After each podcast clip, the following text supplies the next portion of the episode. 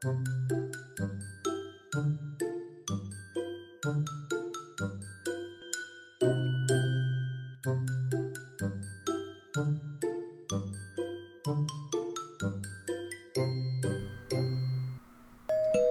白哥们集合喽！嗯，是不是很多人都想要进到行销领域？可是因为没有相关的背景，再加上自己也没有做过行销相关的实习，所以连想要透过实习试试看都蛮困难的啊。哇，感觉你很苦恼哎，嗯，怎么都不笑？笑的。好，可以。就是呢，应该说最重要的还是面试者的学习心态，因为就算你没有行销相关的经验，或者是你没有去过行销公司实习，嗯，但是行销在网络上是有很多资源的，你有办法可以参加行销的提案竞赛，或者是你去经营自己的粉砖，或者是当 YouTuber，这些都是让你增加你行销相关经验的一个很好的入门的方式。我是伊娃，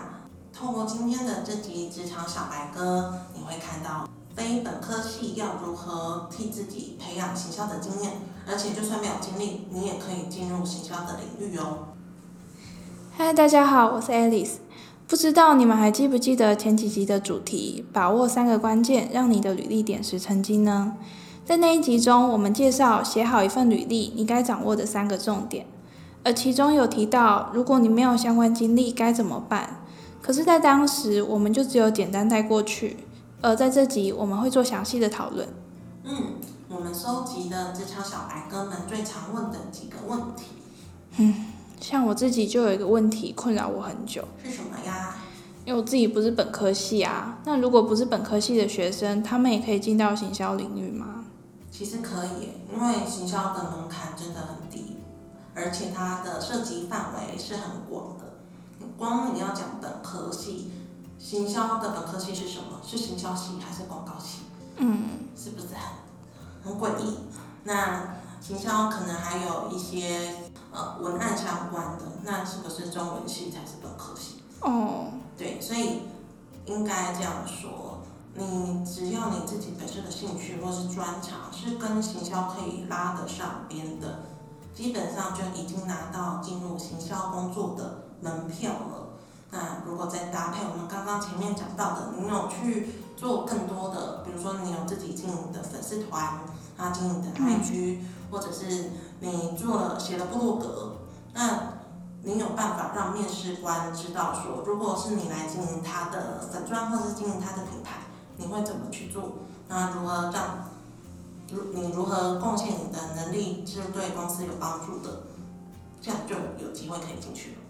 嗯，可是像我自己，我就有做过像创粉专啊，然后我也有做过 KOL 行销、市场调查、竞品分析这些。可是每一次我做完这些以后，看看身边的人，他们可能是像公管系啊、气管系啊，我就会想说，他们有学过像会计啊、行销管理、Excel 这些，我就很担心说，会不会因为我没有这些理论基础，然后在下决定的时候，或是在发想行销专案的时候，相较之下就少了一些依据啊。嗯嗯，如果呢要讲理论基础这块，本科系或是行销科系相关的学生，或者是商学院的学生，他可能会比较知道的是一些名词，如嗯四 P 是什么，然后可能一进来一个客户，我可能他就会知道说要先做市场调查，可能或是做 SWOT 分析，哦，对，但是如果是全新的小白哥，他什么都不知道，他可能就会比较没有构思的方向或逻辑，嗯他可能只能凭空发想。但是这个都是在他没有自己做相关深度的研究的时候。那如果他今天真的对行销有兴趣，理论上他就应该要上，他要第一个是有基本找资料的能力嘛，嗯因为他会主动去 Google，然后去学习到哦，原来现在大家如果要经营社群的话，通常都会从什么方向开始？比如说你可能已经知道说要研究你的客户是谁，或者是嗯你要你的痛他们的痛点会是什么，嗯那你就会知道说哦，那我就要用这个架构去设计出我应该产出的内容。像伊法你刚刚提到的什么 SWOT、四 C 啊、四 P 这些，好像我之前读那个行销四点零这些都看得到诶。对啊，就是你在看书的时候也会看得到。那所以其实看书找网络找资料，可能参加线上课程讲座这些理论基础就可以弥补起来了。对，重点是你会不会用。那你应该也有听过很多呃的工学院的学生，或者是一些写写程式的资科系的学生，他们虽然上课有教程式语言，嗯，但他其实还是不会写程式啊。哦，是哦。对，所以就是学校有没有教是一回事，但是你自己有没有，你自己会不会用，那个才是重点。哦，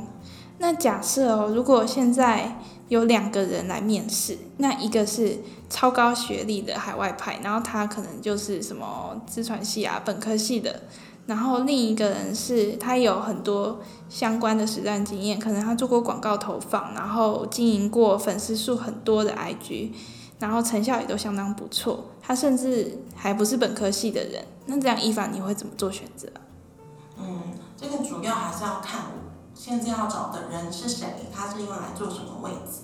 那如果我今天只是要找一个活动企划，或者是我只是要找一个小编，他甚至是经营我们官网的人，那他可能不需要太高深的理论知识，那他最重要的。需要的是实战经验嘛？嗯，所以我可能就会选后者，就是有经营过相关的平台的人。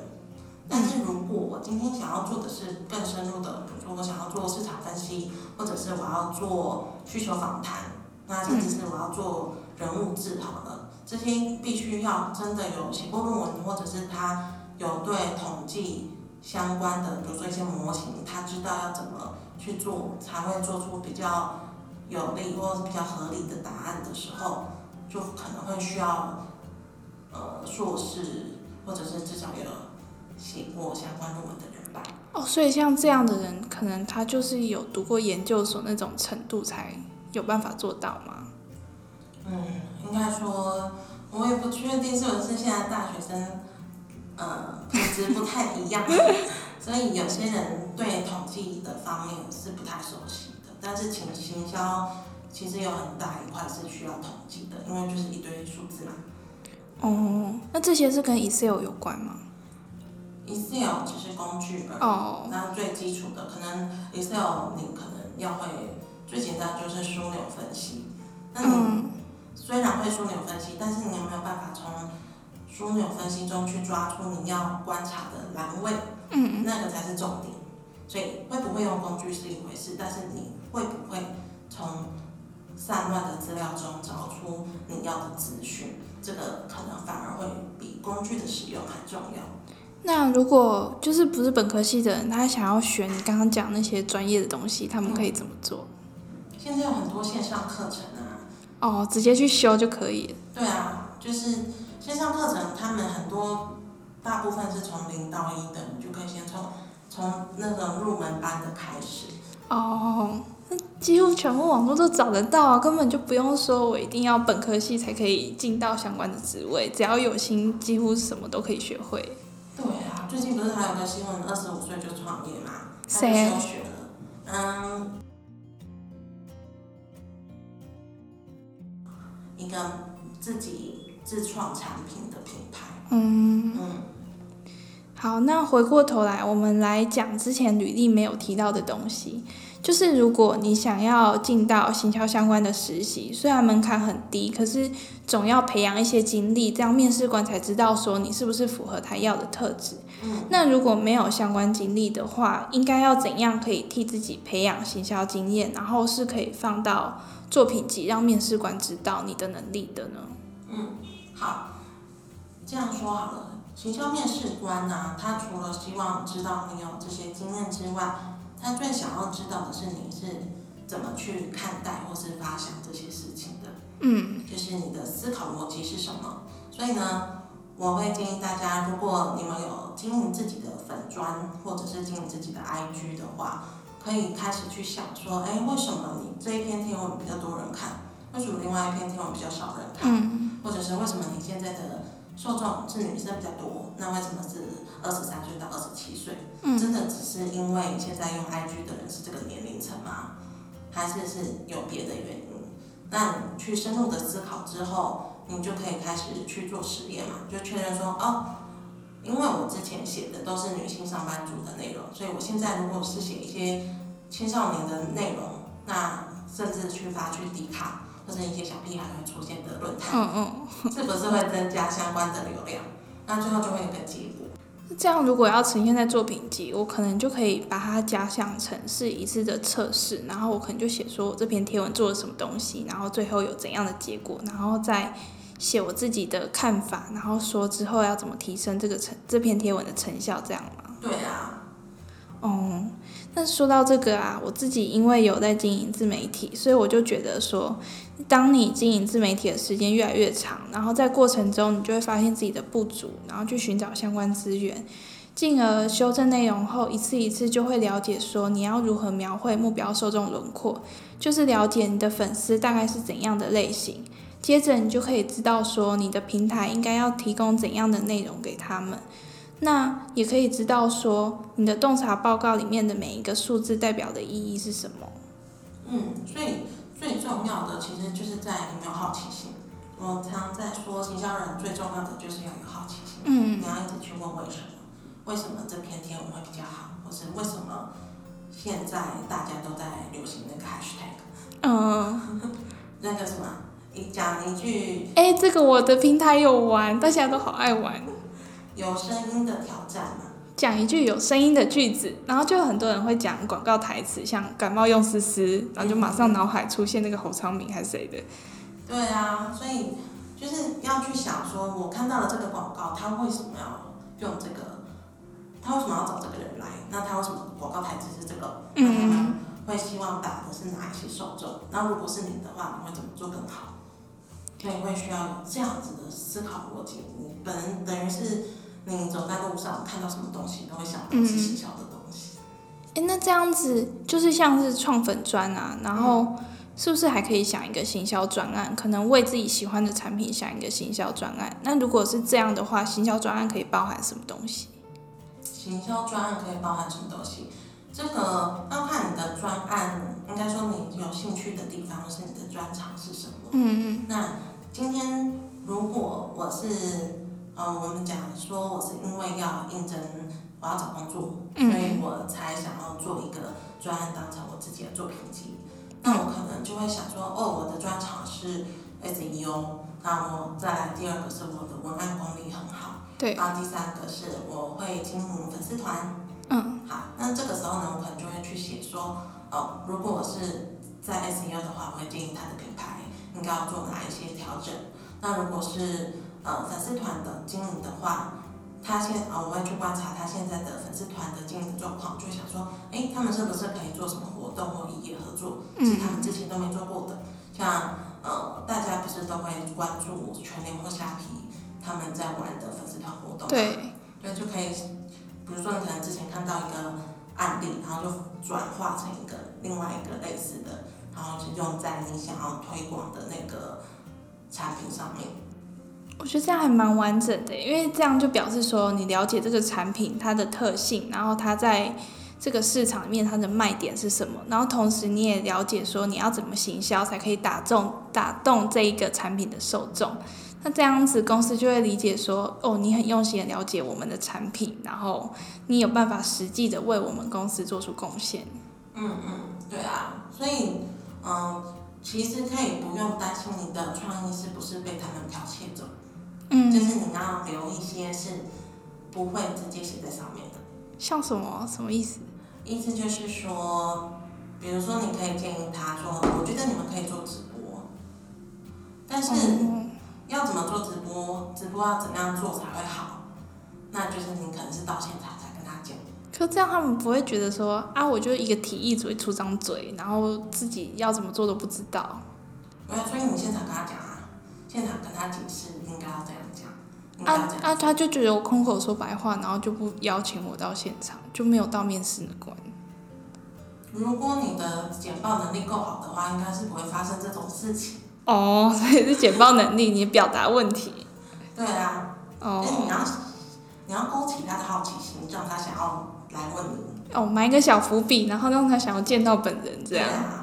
好，那我觉得说像是想行销专案啊、创粉专，这些都是蛮实用的技巧。另外，写文案也是一个很棒的，像是经营部落格这些，人家都可以知道你文字运用的功力。那在平常也要多多去收集相关资源，像是我遇到问题的时候，我常常会主动私讯行销领域的 KOL，像是品牌女子 Anna 或者是电商人气，他们其实私底下都会蛮踊跃在回答的。也可以加入相关社团，就可以知道最新最重要的资讯。在大学时期，也可以多多参加各类型的工作坊、讲座、休息系外课，或是看行销领域的相关书籍。我觉得就是行销，因为就是门槛很低，所以反而是你跨领域的知识越多，你可以触类旁通的东西也越多。嗯嗯嗯，那像是如果我已经做过社群经营相关的实习，然后现在也在做内容行销了，之后如果我想要可能跳到那种在做实体活动的品牌传播或者是 FNCG 里面的公司在做的东西，我可以怎样去转啊？就是不要让自己一直锁在舒适圈里面的感觉。嗯，我觉得首先是你必须要找出你想要尝试的新的领域跟你现在的领域的连接点在哪边。嗯比如说活动好了，你想要去去公关公司做实体的活动，嗯那他们共同的一定是要发想活动的企划。嗯我要知道我的活动要办给谁，那我最后想要得到的效益是什么。嗯那这个时候回到你自己现在正在经营的这个平台，你就可以去想说，哎，这个平台如果要办活动，它应该是类似像什么样的活动？那嗯你就可以呃，比如说是我可能会先想，我应该办给谁？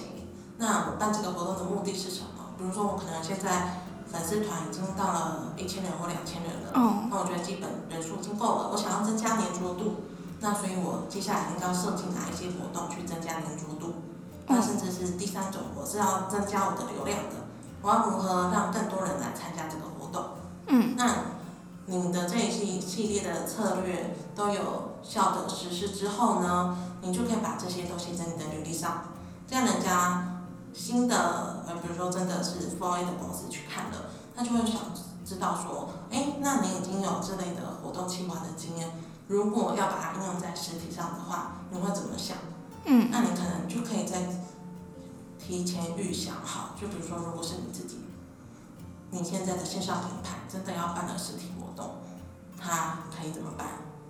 所以你甚至可以提前去找资料，说，哎，一个活动的活动计划书应该要怎么写，或者我要怎么拉赞助等等的。哦，所以像是行销专案或者是活动的提案计划书，然后都可以为一个产品去发想。那这些是如果都放到作品集，会不会就是面试官觉得你内容太多太杂，然后他看不到重点，还是嗯，他们几乎还是会觉得 OK？应该说，你要去面试的那个职缺需要的内容，你才把它放进你的作品集里面，嗯，不然对方可能会不知道你的企图心在哪。那我们像像有那么多东西可以做，像是文案啊，或是提案计划书，或者是自己发想一个行销专案，有建议说作品集的内容不要多于几页之类的吗？嗯，其实我比较建议的是，你可能可以做一份简报，或者是像现在很流行，大家都会做那种用 Wix 做自己的作品集网站。嗯你从这个作作品集网站，或是从那个简报中，就去带着面试官从头认识你，然后认识你的这个思路。比如说，你就跟他说：“哦，我是一个很会写文案的人。”然后就会讲说：“哦，我平常都有写很多文字。如果嗯你想要看我的更多文字作品，请点链接，或连去你的呃文字的，可能是部落格，或者是连去你的 PDF 档案。”然后再继哦续往下，就是你会有给给他一个简单的目录的感觉。他哦要看，他对什么东西有兴趣，他再点进。哦，所以就可以介绍自己可能是个跨领域的人，然后你可能有文案能力、社群经营能力，然后也有行销专案的提案能力。那这些都先做一个概述，然后可能你这些能力分别你跟别人不一样的特质是什么，然后之后再可能放一个 QR code，让他们连进去去看比较详细的提案书之类的嘛。嗯，对，就是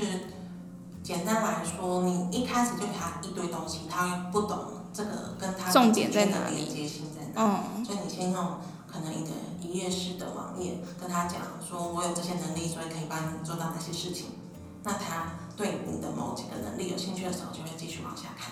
那我这样想哦，就是想要更克制化一点的话，作品集包含这些，会不会有人就是在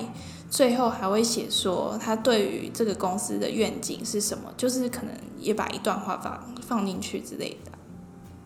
你是说他希望在这个公司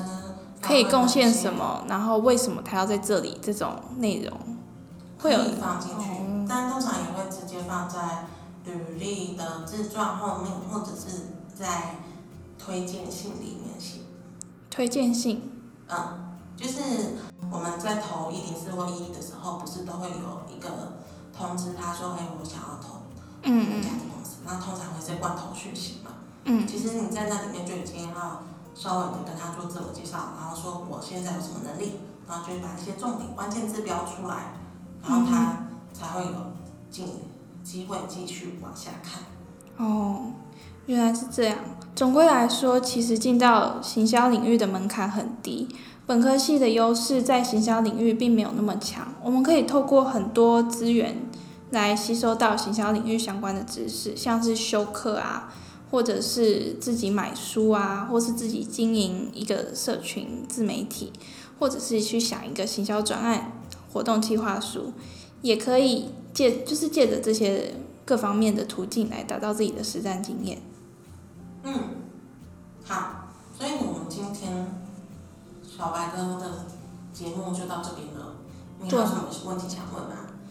嗯，我比较好奇的是，就是有很多大公司啊，他们不是就是我看我看我朋友他们都说他们都只取本科系的，那这些就是学历迷失，那这样非本科系的人是不是都进不去？嗯，你会取本科系的大公司是也是行销广告公司吗？嗯，就是那些可能外商啊，外商好像都会比较取本科系的人，我看他们都取台政，然后对于像，呃，可能私立学校或者是其他像我是清大就比较偏自然的学校，他们就可能没有那么有兴趣，是真的都进不去，还是其实也可以试试看，只是不知道哎、嗯，我觉得你讲的应该是学校学校的一些迷信吧，就是有一些人之后是有一些主管在用人的时候，就会觉得，比如说可能他就会觉得这个大广告很好，嗯。那一定会有相关的优势，但是这个优势也是前面的学长姐累积出来的呀。那哦。基本上不用因为这样就去限制你说不要投他，甚至是连那个什么连职缺的限年资等级，就是有些人会什么说两年以上对对对对，那个也可以不用理他，哦是啊。对，就是投他们对你有兴趣就会看。哦，这样子我好有自信哦，就是没有行销相关的经历，然后其实也可以进到行销领域，因为自己只要有心的话，几乎什么都可以培养起来。对，只要有心什么事情都可以做。好，总之呢，自己差不多就到了尾声。那如果想要知道更多内容，或是想或是好奇之后有什么内容可以提供给我们，欢迎到 FB 搜寻“职场小白哥生存之道”私讯我们。嗯，每周二晚上七点，小白哥都会固定更新。那每周五呢，我们还会发出 podcast 的重点整理。所以大家如果对这集的内容有兴趣的话，一定要到我们的 FB 搜寻“职场小白哥生存之道”哦。好，那就差不多了，大家拜拜。拜拜。谢谢大家收听今天的节目，希望你们会喜欢。如果您有更多心得想分享给我们，欢迎到 Facebook 搜寻“职场小白哥的生存之道”，找到我们的粉丝团私讯给我们就可以喽。如果喜欢这个频道，也请帮我加到你的最爱清单。我们每周二晚上七点准时上线，下周再见喽，